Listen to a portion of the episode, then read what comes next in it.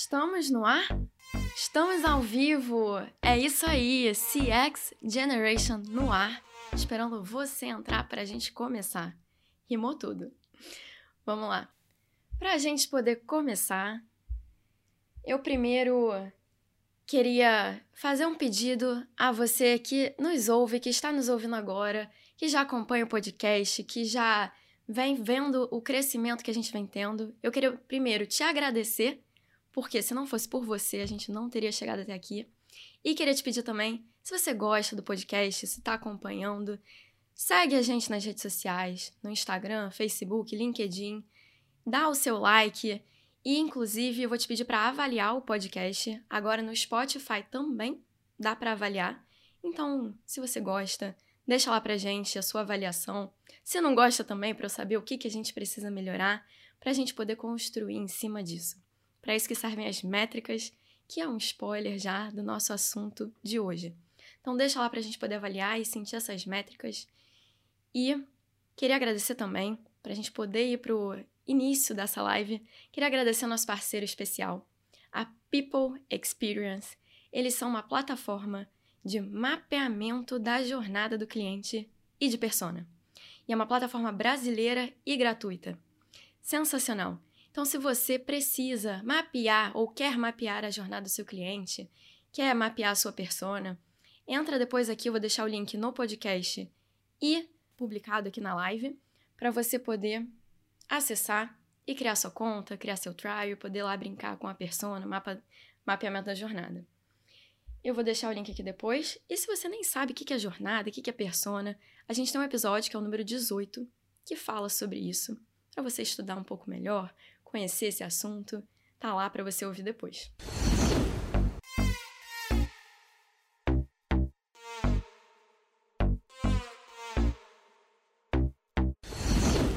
Bom, para iniciar, eu sou a Karen Kligerman, a apresentadora do CX Generation. Então seja muito bem-vindo, muito bem-vinda. Hoje nós vamos falar sobre um assunto muito interessante, já dei o spoiler aqui, mas queria te fazer uma pergunta. Você já parou para pensar que métricas você precisa avaliar para poder criar uma jornada, uma experiência para o seu cliente? Já chegou a pensar nisso? É sobre esse assunto que a gente vai falar hoje, com o nosso convidado especial, que é uma pessoa que eu tenho a honra de ter aqui hoje, uma pessoa super reconhecida no mercado, principalmente CX. E, acredito eu, que tem aí uma carreira baseada em métricas, consegue metrificar as coisas, enxergar eu estou indo pelo caminho certo, baseado em dados, o que é super importante para a gente ter o nosso negócio direcionado para um caminho que a gente quer ir.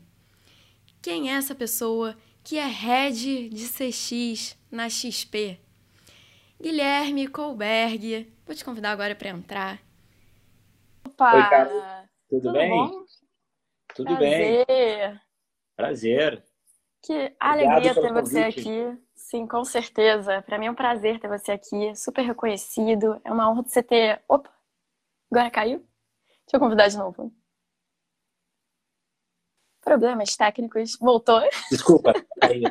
Não sou tão Nada. bom em lives assim. Sem problemas, a gente está aprendendo junto. É. Eu queria agradecer aqui quem está entrando, bem-vindos. Para dar uma atualizada, a gente está falando hoje de métricas, métricas que vão ser importantes para a gente trabalhar o nosso negócio com foco em cliente, né? Como é que a gente direciona o nosso negócio para isso. Peraí, peraí, peraí. Que antes da gente ir para este episódio incrível, eu tenho dois recadinhos para você, bem rápidos. O primeiro é, para você que está chegando aqui agora, tá perdido, tá perdida, não sabe do que, que se trata esse podcast relaxa, que tem um episódio zero preparado para você ouvir rapidinho e depois voltar aqui no episódio. E o segundo recado é para você que está com pressa, para você que é aquela pessoa acelerada. Então você sabe que você pode acelerar este episódio? Sim, é só buscar o botão de acelerar aqui que você consegue acelerar. E agora que eu já dei os dois recados, Vamos voltar para esse episódio que tá demais. Deixa eu te fazer uma pergunta. Eu fui tentar calcular quanto tempo você esteve, na, está, né, na XP. Eu vi que você teve uns momentos de ida, de vinda, né? Nossa, nem eu sei mais, tá? falar que são tantos anos na XP, né? Mas a minha história na XP ela começou em Porto Alegre, né? uhum. né? foi final de 2006, início de 2007. Né? Então, na época, a XP ainda era um escritório né, de assessores de investimentos pequeno em Porto Alegre. Então, Sim. foi. É, comecei como estagiário lá. Então, a, é, e desde o início assim da, da, minha carreira, tive a chance de passar por várias áreas. Então, comecei uh, numa área de back office, né? Então, não era o front com o cliente, mas depois fui para para área de assessoria também, estou conversando com os clientes, fui para uma área mais voltada a mercado financeiro, né? E aí muita coisa aconteceu, né? Se eu contar essa história inteira aqui, acho que a gente, a gente usa o podcast inteiro aí. Uhum. Mas fala dos primórdios, isso que é legal. Saber que a tua carreira cresceu aí, pelo que eu vi, né? Você cresceu na XP, tua carreira aí foi... Você começou como... Não foi como CX lá, né? Não, comecei como estagiário do back office. Back office. Mas já começou, como é que foi? Como é que você chegou até a CX? Queria rapidinho trazer essa história para a gente poder te conhecer um pouco melhor. É. Na verdade, acho que é importante entender, né? A XP é uma empresa de empreendedores, né? Então, no sentido de que é uma empresa super horizontal, né? Uma empresa pouco hierarquizada. Então, acho que todo mundo que, que entra na XP não tem ali, talvez, um, um job description ultra mega definido, né? E a gente tem a liberdade de intraempreender. Então é muito comum né, as pessoas elas passarem por diversas áreas. Né? Então acho que o meu, o meu caso, né, eu comecei como estagiário, é, acabei, é, como comentando, indo depois para uma área de assessoria, né? então assessorando clientes na hora de investir. Depois passei para uma área de uh, para uma área de, de, de análise, né? então fazer análise de mercado. Tive um, uma, três anos ali que eu fiquei fora da XP, então fiz um mestrado fora do país, trabalhei fora também. E quando eu voltei para a XP, lá em quando eu voltei para o Brasil e para a XP em 2011, a XP estava passando por uma grande transformação. Né? E que transformação era essa? Era deixar de ser uma empresa voltada só para investimentos de, de, renda variável, né? o que era muito comum nas corretoras naquela época, e passar a ser o que é hoje, né? que é uma corretora é, que oferece todos os tipos de investimentos, são desde renda fixa, renda variável, fundos, previdência. Né? E aí a XP precisava né, ensinar toda aquela rede de assessores que tinham a como que né, eles ofereciam esses novos produtos para os clientes. E dali surgiu um embrião de uma área de treinamento. Né? E foi muito curioso, né? porque aí eu lembro que a gente começou a criar treinamentos que ensinavam para os assessores, né, desde como eram os produtos e como funcionavam, até treinamentos de, poxa, como que eles deveriam se relacionar com o cliente. E foi aí que foi bacana pra caramba, né? Porque eu tive a chance de de estudar muito sobre o mercado lá fora, né? Então, no mercado americano e como eles faziam esse mercado lá fora, e a gente começou a aplicar todo aquele modus operandi, né, das figuras dos chamados financial advisors americanos aqui no Brasil, né? E aí, é, acho que um dado momento, né, a gente já tinha toda uma grade de treinamento rodando e a gente precisava entender se o nosso treinamento ele tinha sucesso. Né? E a gente falou, poxa, mas o que era o meu treinamento de sucesso? Pô, meu treinamento de sucesso é que eu tenho um assessor de investimentos que no fim do dia está se atendendo, se relacionando com aquele cliente. E a percepção desse cliente é que o assessor treinado ele atende melhor que o assessor não treinado. Né? Então, essa era a nossa hipótese.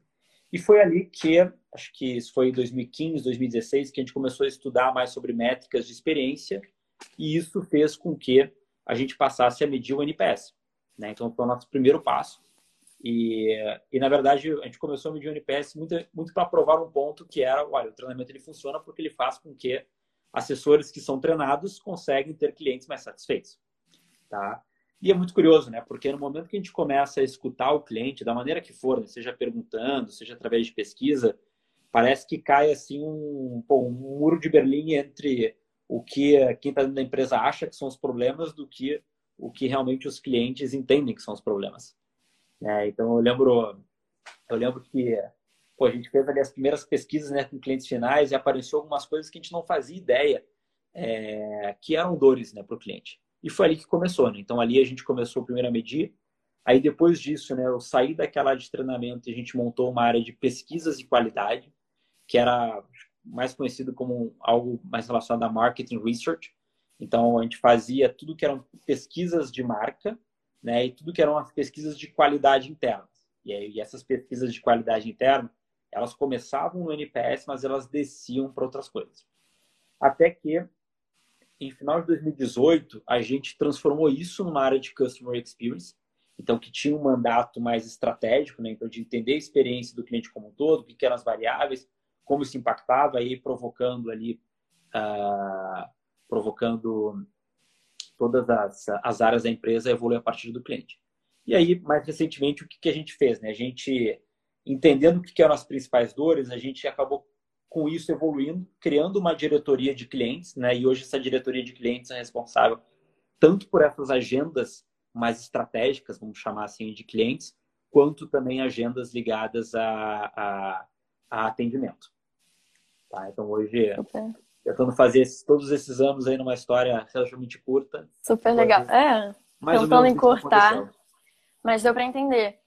Eu queria começar te perguntando um case, na verdade, para começar com o pé esquerdo, né? Um case uhum. que foi avaliado métricas que não eram as corretas para aquele momento e isso acabou gerando uma perda de cliente, uma perda de receita para o negócio.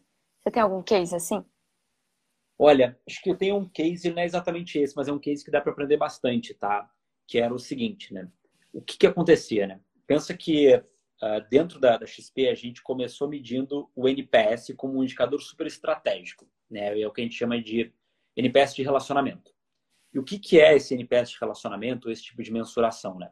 eu quero, eu quero pegar uma percepção do cliente sobre toda a experiência dele com a empresa.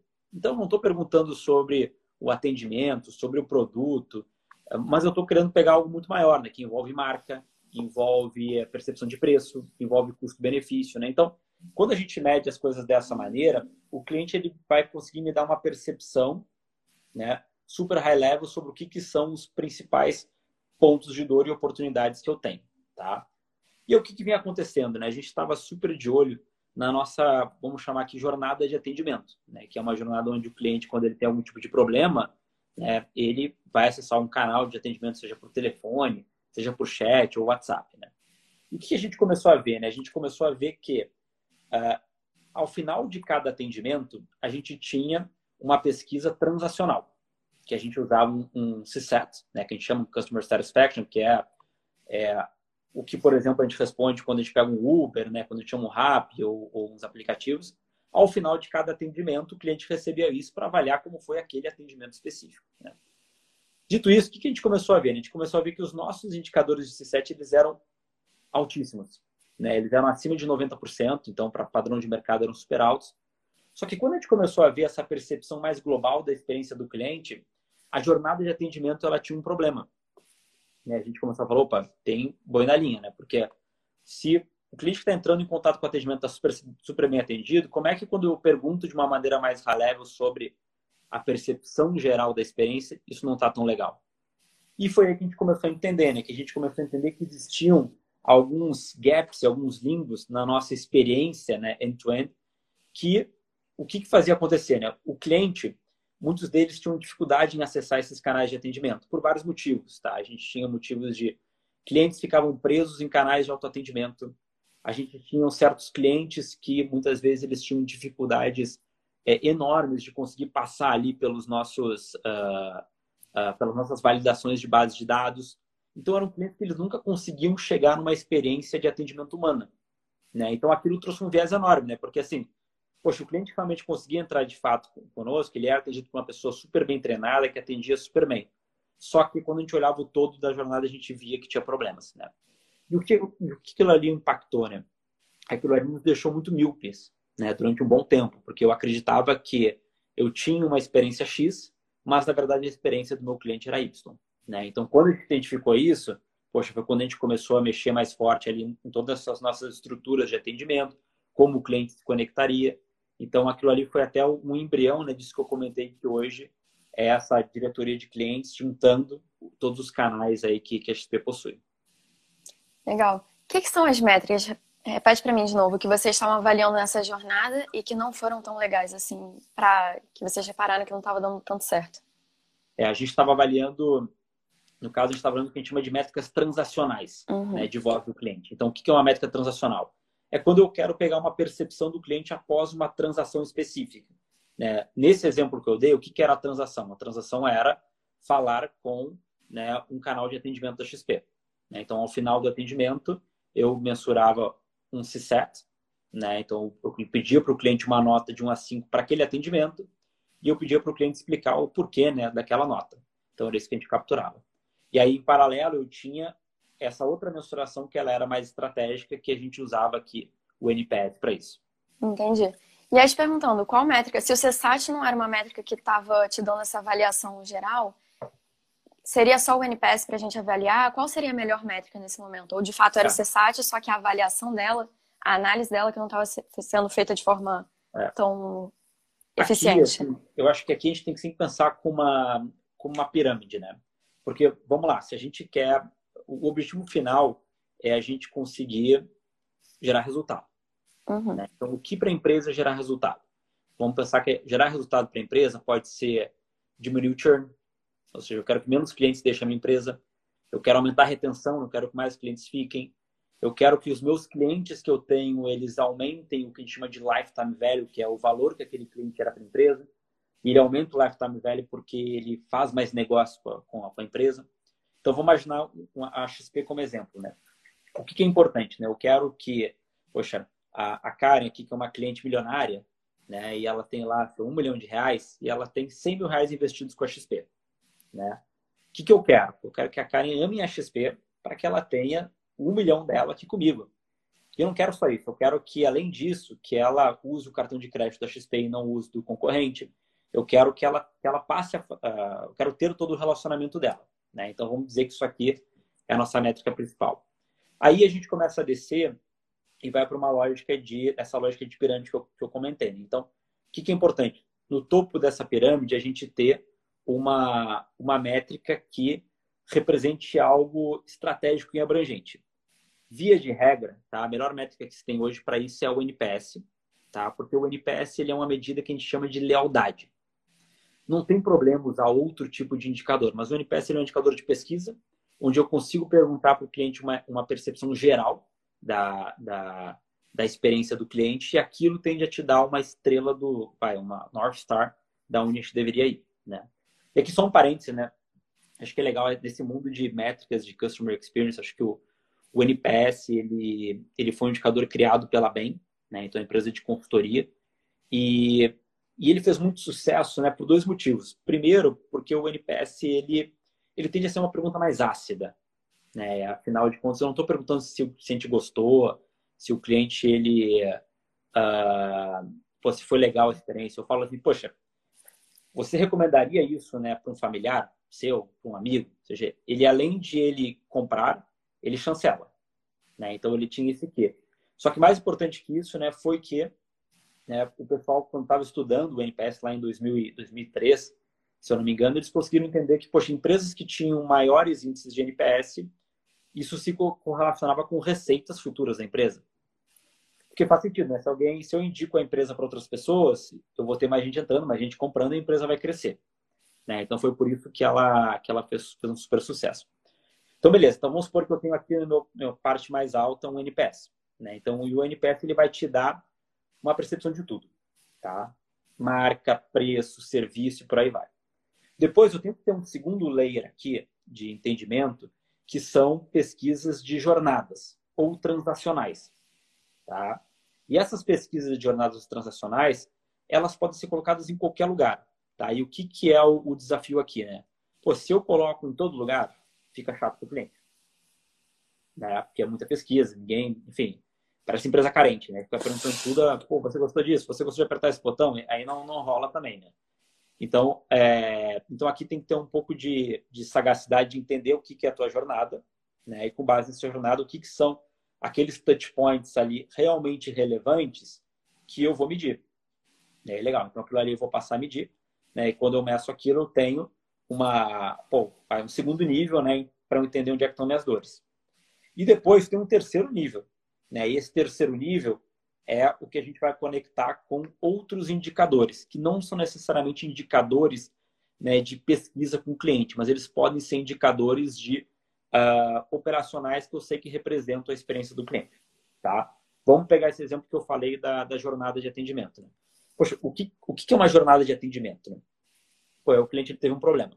Né? Então, o que, que eu deveria fazer por ele? Né? Se eu sei que o cliente tem um problema, eu deveria ser proativo e avisar para que ele nem entre nessa jornada de problema. tá? Se ele aconteceu. Mas se o cliente identificou que ele tem um problema, ele vai buscar algum tipo de ajuda. Nessa ajuda, de repente, ela vai ser numa, num FAQ, num, num bot, num autosserviço, né? E quando ele não consegue aquele tipo de ajuda, ele quer falar com alguém que resolva o problema dele o mais rápido possível. Né? Então, nesse meio tempo, o que, que eu consigo medir aqui? Eu consigo ter vários KPIs que eu poderia medir, como, por exemplo, quantos clientes estão acessando a minha FAQ, é, qual que é o tempo médio que um cliente ele demora, né? Do momento que ele acessou um canal meu, como, por exemplo, um canal de WhatsApp, até ele efetivamente responder o problema dele. Né? Esse é um outro indicador. Né? Uh, quantos desses clientes que conseguiram falar com alguém tiveram sua resposta feita no primeiro contato? Tá? Isso tudo vai me dando vários e vários indicadores que isso tudo, tudo junto explica né, a experiência do meu cliente. Então, o que, que foi o aprendizado desse exemplo que eu, que eu te comentei? Né? A gente tinha um indicador super high level e a gente tinha um outro indicador aqui. O que estava faltando aqui para a gente era entender este meio. Né? O que estava faltando aqui para... Porque o, o, o CSAT transacional ele estava medindo uma coisa, que era o quão bem aquele atendente, né, aquela pessoa ali da linha de frente atendeu aquele cliente. Só que a jornada inteira de atendimento é muito mais que isso. Tá? Então, acho que esse, esse exemplo ele, ele foi emblemático, né? E não, não, são coisas simples de resolver, tá? Porque, assim, quando tu entende que tem uma dor, pô, a gente tem que investigar. Muitas vezes a gente vai passar a criar indicadores que a gente não conhecia. Talvez a gente não tenha indicador. Talvez eu não tenha um número ainda. Então, eu vou ter que fazer pesquisa com o cliente, vou ter que entender o que está acontecendo, vou testar a jornada até conseguir melhorar efetivamente. Sim. É, no caso de vocês, o NPS, vocês estavam usando, de fato, pro, pelo propósito do NPS, né, que é medir o, a experiência no geral, e o CSAT, que é para medir uma, uma experiência pontual de uma interação. Então, Exato. por isso que estava dando essa divergência, porque podia ser a interação pontual é muito boa, mas tentando traduzir aqui o que você falou, né, para ver se ficou claro para mim. E a experiência no geral, por mais que aquela pontual tivesse sido maravilhosa, a experiência no geral não era, não me faria indicar um cliente, o serviço de vocês para outra pessoa.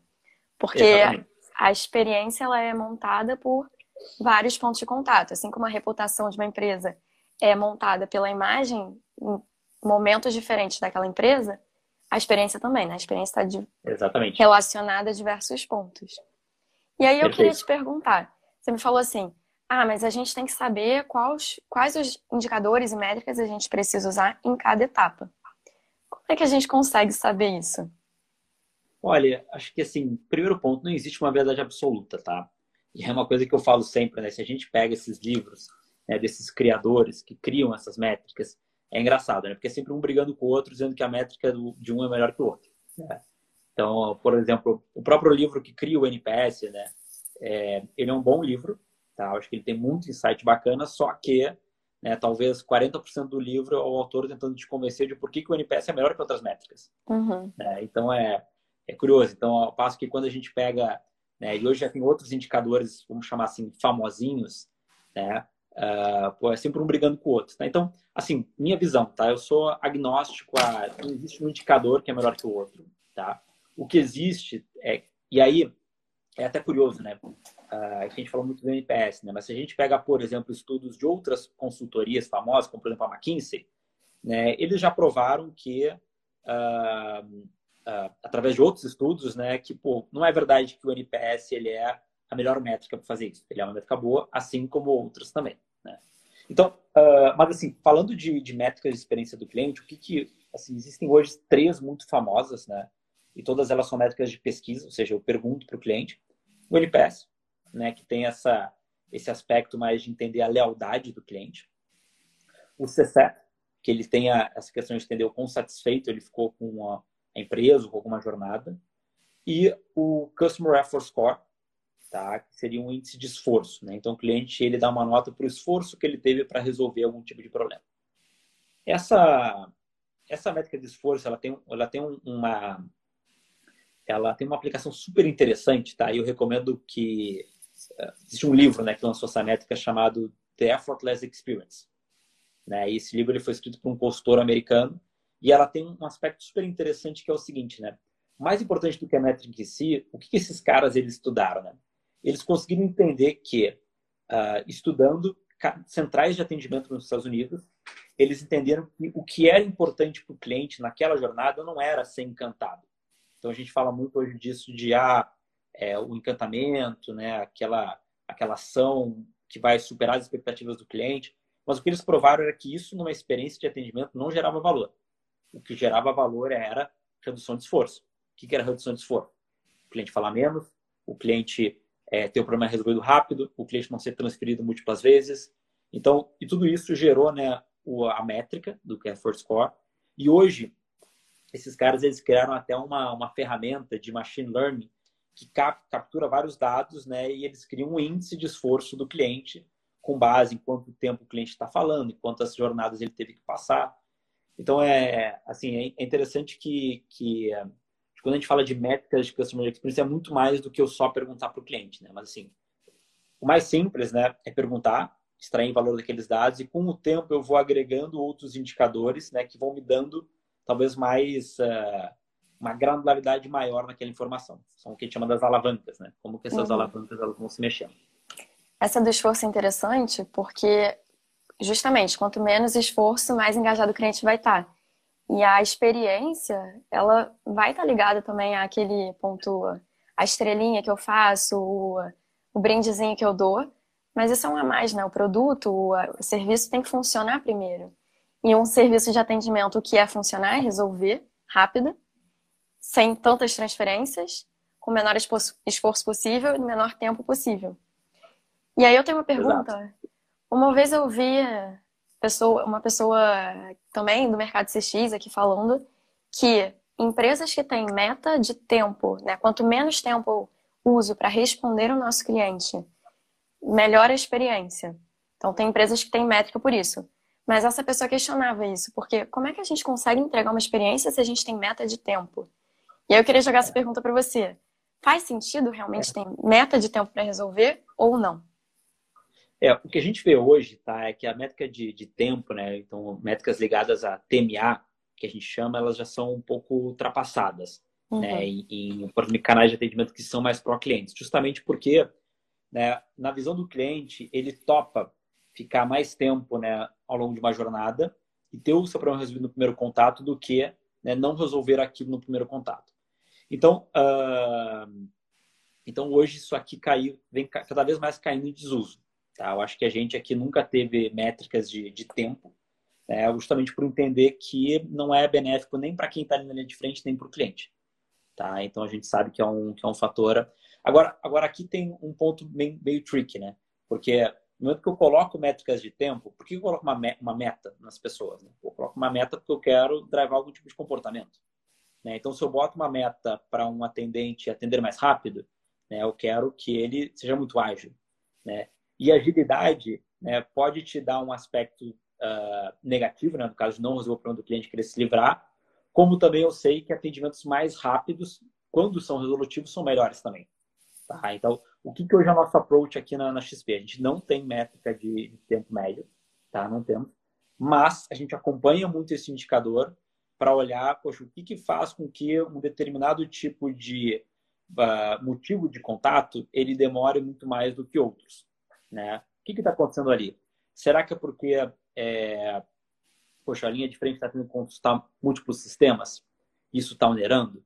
Né? Será que é porque muitas vezes ele está consultando outras áreas né, para fazer a coisa acontecer? Então é, é, sempre bom ficar de olho, mas eu não colocaria isso para como meta de, de pessoas aqui dentro. Uhum. O que a gente trabalha hoje, aqui na empresa que eu trabalho, a gente tem uma meta de primeira resposta. Que aí dá um tempo também da gente poder. Se, se a, a, primeira resposta, o oi, tudo bem, como eu posso te ajudar, né? Se a pessoa já falou, já tentar buscar alguma coisa. Mas o depois, a gente tem tempo, esse tempo de buscar. Então, isso é algo que é legal de fazer também. O tempo de primeira resposta, ter essa meta, isso ser mensurado, ser metrificado, mas a gente ter esse tempo aí de analisar, pesquisar, para responder no primeiro contato. Isso achei legal. A gente, isso que você Exato. falou de é. a resposta no primeiro contato, né? Exato. É. A gente tem também, tá? A gente olha muito pro tempo médio de espera, que é quanto tempo o cliente ele fica esperando, seja num canal, seja WhatsApp, chat, telefone, por aí vai. E isso sim também é super importante, tá? E essa sacada de primeira resposta, ela é legal porque a, própria primeira resposta ela já causa um conforto, né, no cliente. Que imagina, pô, eu quero acessar um cara, pô, já tem alguém falando comigo, legal. Então, ó, vou ficar mais tranquilo já em relação a isso. E além disso, também tem a questão de, tá, eu vou resolver, não conseguir responder, resolver na primeira resposta. Por mais que eu tenha já respondido, oi lá, tudo bem, mas eu preciso analisar, passar para desenvolvedor, pensando em uma empresa de software, né? Preciso passar para o desenvolvedor, escalar essa solução para depois trazer uma resposta. O que, que eu posso fazer para não deixar o cliente esperando muito tempo? Algo que é legal é, é dar como se fosse um biscoitinho pro cachorro, né? Espera. Eu tô aqui, espera dois minutinhos, já vou te responder, tô verificando aqui. Mais um momento, mais um momento, dizer, tô aqui, mas estou verificando, para não deixar o cliente também esperando e aí, né? Estou esperando aqui, mas o que está acontecendo? Porque não é transparente quando a gente está por trás de uma tela. Eu tô até no físico, no presencial. Se eu estou em uma loja, ou, vou dar o exemplo de loja de sapato, que acontece bastante. A gente vai numa loja, o cliente escolhe o sapato, mas não tem o número. Então, o atendente tem que ir lá no estoque buscar o número do sapato. Vai demorar a achar, encontrar. Como é que a gente pode fazer nesse caso físico, né? Porque eu não tenho uma forma automática de dizer, ó, oh, espera um pouquinho que eu ainda estou procurando, para tentar acalmar o cliente de que está sendo buscado e ele não ficar nervoso, estressado de, tá, não, ninguém achou, vou embora, então. É, acho que esse ponto, assim, quando a gente está falando de, de contatos rápidos, né, onde eu sei que eu vou demorar talvez 10, 15, 20 minutos, isso que tu comentou é, acaba sendo o melhor jeito, né, uhum. né, onde eu vou ali constantemente engajando o cliente. E é super importante, né, eu sempre dar o contexto para o cliente das coisas, né, e o porquê. Então, nesse caso, dizer, olha, poxa, eu, é, é, ser transparente e dizer que isso não está diretamente aqui na minha alçada, né? Eu não tenho, consigo fazer por ti, mas vou resolver o teu problema, é, aguarda um pouquinho que eu vou que eu vou te ajudar. Né? Só que aí quando isso começa a ficar mais complexo, porque às vezes a gente tem, depende de outras áreas que demoram mais tempo, né? E aí isso sempre gera muito atrito, né? Por quê? Porque eu tenho, eu tenho que desligar com o cliente, né? Eu desconecto ele e digo que eu vou dar uma resposta depois. Nesse cenário, o que os clientes preferem, é, e aí acho que tem um, um, case super bacana que muita gente deve conhecer, que é o próprio exemplo da Magalu. Né? Então, acho que a Magalu, se alguém já comprou algum produto né, na Magazine Luiza, sabe que né, eles mandam né, um WhatsApp, né, dizendo, olha, compra confirmada. Próxima etapa, né? Hoje quase todo mundo faz isso, né? Mas uhum. eles foram os primeiros que fizeram isso lá, da escala. Olha, o produto está saindo aqui do centro, tá? vai para transportadora. Cara, em média vai chegar em tanto. Olha, pô, já chegou em tal lugar. Acho que máximo dois dias vai estar na tua casa. Olha, aconteceu isso.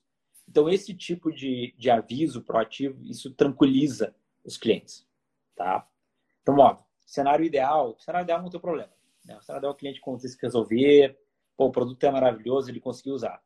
Beleza, ele teve o um problema, como é que ele faz que ele consiga se auto-atender, né? Porque hoje em dia é, existe muito preconceito com bot, isso é verdade. Mas é verdade também que a maioria dos clientes quer se autoatender, quer se resolver, seja o fax, seja para algum sistema. Então, como que ele faz isso? Não deu, como é que eu consigo resolver no primeiro contato? Né? Se não deu para o primeiro contato, como é que eu, ok, não resolvo o primeiro contato, mas eu vou informando ele desses steps que estão acontecendo. Sim, deixar alinhado. Vai demorar X tempo, já sei disso. Exato. Então, no caso do sapato, né? ó, eu vou ali, daqui a 10 minutos eu tô, ou daqui a 5. 10 minutos é, é, muito, mas se é 10 minutos que vai demorar, melhor alinhar e perguntar, você quer esperar? Exemplo de restaurante também, né? Se tá muito cheio o restaurante, ó, esse prato vai demorar 40 minutos para ficar pronto. Você topa esperar? Deixar alinhado isso Exato. com o cliente para deixar a decisão na mão dele, né? Às vezes Exato. não faz sentido a gente é. só seguir com o processo e deixar o cliente esperando. É, uma coisa até legal, né? Acho que os restaurantes fizeram, né? E hoje em dia funciona muito bem, né? São as listas de espera digitais, né? Uhum. Então o cliente ele sabe, poxa, onde ele está na fila, ele tem ali uma, uma, uma, uma, estimativa de espera, né? E ele pode estar ou não estar tá de acordo em relação a aquele tempo, né? Então isso é algo que Sim. a gente vê funcionando aí. Sim. E pensando agora em, assim, nosso público aqui são pequenas e médias empresas, gente como a gente que está querendo implementar seu negócio, querendo focar na experiência do cliente. E agora, com o tema que a gente está tratando, focar em dados e métricas para a gente poder guiar o negócio para a experiência do cliente. Pensando tamanho realmente pequeno, uma empresa que ainda não tem um CRM, trabalha ainda com planilha ou até às vezes com papel, como é que a gente pode mapear esses dados e até de onde tirar esses dados para poder criar essas métricas e metas para trabalhar em cima disso? Legal. Olha, eu acho o seguinte, né? Se a empresa é realmente pequena, É, e eu vejo, acho que hoje existe uma certa hype né, nessa, nessa visão de experiência do cliente, CX. Então, hoje isso está na, tá na moda, né? Como, é, assim, eu não, realmente eu não preciso, né, quando eu tenho uma empresa muito pequena, já ter a métrica em tudo. Tá? Talvez o melhor cenário, vamos imaginar o exemplo do restaurante, né? Pô, eu tenho um restaurante, eu sou dono aqui, vem todo dia, sei lá, 30, 40 pessoas aqui almoçar no meu restaurante, o que eu posso fazer? Eu posso perguntar para as pessoas. Né? Ou ter uma empresa que tem um pequeno, um pequeno time comercial. Então, o mais simples possível é perguntar para o meu cliente. Né? Independente de eu ter já um sistema que faz a pesquisa e que coleta. Né? Isso pode ser feito até de uma maneira mais estruturada. Né? Então, vamos imaginar que eu tenho aqui uma empresa pequena e essa minha empresa ela tem uh, uh, vendedores né, que se relacionam com os clientes. Eu poderia né, combinar com esses vendedores, né, ou até mesmo os outros vendedores, para eventualmente eles, ao final de cada contato com o cliente que eles tiveram, se fosse presencial ou não, para que eles perguntassem para o cliente algumas coisas chaves, né, que eles consigam aprender com aquela experiência. o objetivo né, de, um, de um programa de, vai, de Customer Experience ou de voz do cliente é aprender com a experiência do cliente. Então, empresa muito pequena, pergunta, liga para o cliente é, antes de querer, né, porque senão tem um outro problema. Né? Aí eu vejo às vezes as pessoas falam, não, mas olha só, porque eu tenho aqui 200 clientes, eu mandei uma pesquisa, mas assim, só 20 responderam. Eu falei, cara, você tem 200 clientes, sabe? Tira 3G, liga para os 200 clientes. Então não precisa, não precisa elocubrar muito em cima disso, né? Agora, acho que daqui dá para começar a ter uh, um segundo step, que seria, uh, beleza, né? como é que eu saio só do boca a boca, né, para tentar fazer algo um pouco mais estruturado, ainda na conversa. Então, um questionário que o meu time de frente vai pedir para preencher, né, alguns tipos de informação, e depois entrar entrar entrar no mundo de, de pesquisa propriamente dita. Né? Então aí eu posso pegar uh, coisas como um Google Surveys da vida, um Typeform, enviar isso para clientes, né? E aí começar a medir uh, um NPS ou qualquer coisa que, que eu entender que é interessante. Sim. Mas pensando assim, eu tô pensando eu, Karen, o que, que são métricas? Como é que eu posso saber aqui com o meu negócio do Instagram, do podcast, como é que eu vou saber que métricas que são importantes para começar a analisar também? Porque tá, já tenho a minha planilha, sei que eu posso fazer dessa forma perguntando para os clientes, mas como eu posso saber o que, que eu posso perguntar, o que, que eu devo perguntar e que métricas eu devo avaliar? Além dessas três que a gente já falou, né? O CSAT, o Effort Score e o NPS. Sim. Olha, essa pergunta é meio tricky, tá? Porque eu acho que cada, cada negócio vai ter, vai, vai ter a sua realidade, tá? Uhum. Mas, assim, o importante é, cara, que a lógica né, de, de uma estratégia centrada no cliente é evoluir meu produto e meu negócio com base na, na, na opinião do cliente, né? Se eu vou coletar essa opinião do cliente via pesquisa, seja ela um formulário, seja ela qualquer outro tipo de questionário, pô, acho que isso vai depender muito de negócio para negócio. Só que ali eu tenho que, no menor tempo possível, passar a correlacionar esses dados, né, de alguma forma, linkar isso com aquilo que eu quero. Então, vamos pegar aqui, por exemplo, da nossa live. Né? O que, que a gente quer com a live? A gente quer que as pessoas gostem para que elas voltem na próxima. Né? Elas recomendem para as pessoas. Então, talvez aqui um exemplo que a gente teria que medir é sei lá, qual foi a quantidade de seguidores que ganhou ou perdeu após cada live, né? Dado, sei lá, minha base aqui de, de pessoas que me seguem. Então, sei lá, talvez aqui tem um ratio de que, poxa, cara, a live lá com o tal do, do Guilherme Cobra me trouxe aqui 50 novos seguidores, né? O Guilherme Cobra tem, tem mil pessoas que seguem ele. Agora, enquanto, pô, a live com o Thiago Nigro, né, que tem 4 milhões de seguidores, me trouxe aqui só 100. Então, quer dizer que a minha foi muito melhor, né? Porque, poxa, comparado à minha base total, é, a gente vai ter. Então, e criando essas relações que vão fazendo, né, coletando feedback do cliente e mostrando quanto que aquilo, uh, quanto que aquela satisfação impacta em negócio, né, o crescimento, é, é o mais importante. É o que Não eu sei gosto. era essa linha exatamente que tu queria aí, mas uh, é... é... é essa, é essa. O que eu gosto de pensar é existem as métricas que vão guiar o meu negócio, que são já todas as conhecidas, né? Faturamento, lucro, NPS, CSAT. Uhum. E tem as métricas de ações que eu vou fazer. Então, por exemplo, eu tenho uma meta de faturamento de X até o final do ano. Uhum. Mas como é que eu vou chegar lá? Então, eu tenho as minhas submetas, né? O, meu, o objetivo final e as metas no meio disso. Então, eu quero medir seguidores, quantas pessoas entraram na live. Eu quero medir visualizações, compartilhamentos. Então, são métricas menores que vão me ajudar naquilo. E aí tem outro lado também, de eu não levar para um viés de que curtida, por exemplo, que é uma métrica que às vezes teve muita curtida. Tá, mas isso impactou como? Impactou no meu no, no core do meu negócio? Em cliente satisfeito, que é o final que quando o cliente está satisfeito, a gente tem aí os estudos que trazem do NPS que você trouxe, né? Que a gente tem uma, um impacto no faturamento. Será que curtida vai impactar nisso? Faz sentido eu ficar avaliando curtida? Então é nesse sentido, né? O que, que faz sentido eu avaliar e o que, que são métricas que, tá, eu posso avaliar, mas não vai fazer diferença tanto é. assim no final. É, acho que essa, essa provocação, tá? Ela, ela requer, assim, para qualquer tipo de empresa, tá? Acho que uma evolução numa maturidade, né? Porque, vamos lá, eu tenho um negócio, né? Esse negócio, ele tem um tipo de ambição, né? Então, ó, isso pode ser um negócio, pode ser uma área. Então, vou pegar aqui o nosso exemplo, né? O que é a ambição hoje da diretoria de clientes da XP? Pô, a gente quer tornar as marcas da XP Inc. referência em qualidade de serviço financeiro do mundo. Legal, aqui é a minha missão. Como que eu chego lá? Né? Pô, eu chego lá, eu sei que se eu entregar a melhor experiência para o cliente, né, com menor esforço e com menor eficiência. Né? O que, que é entregar a melhor, melhor experiência? Aí eu vou para uma linha de uh, métricas e metas finalísticas, né, que são aquelas que mostram o impacto final. E aquilo ali eu deveria desdobrar, quase que fazendo uma árvore de todos esses indicadores para entender o que, que são as alavancas, né, o que, que impactam. Né? Então, nesse teu exemplo, né? Então, sei lá, se uma métrica finalística é crescer o canal, e crescer o canal é quantidade de seguidores, o que, que impacta a quantidade de seguidores? Talvez quantidade de postagens, né? qualidade do conteúdo. É... Enfim, eu não sou bom em redes sociais, tá? Então, aqui é, imaginando o que, que, uhum. o que, que deve ser, tá? É... Enfim, quantidade de, de. Talvez quantidade de likes possa ser uma alavanca, entendeu?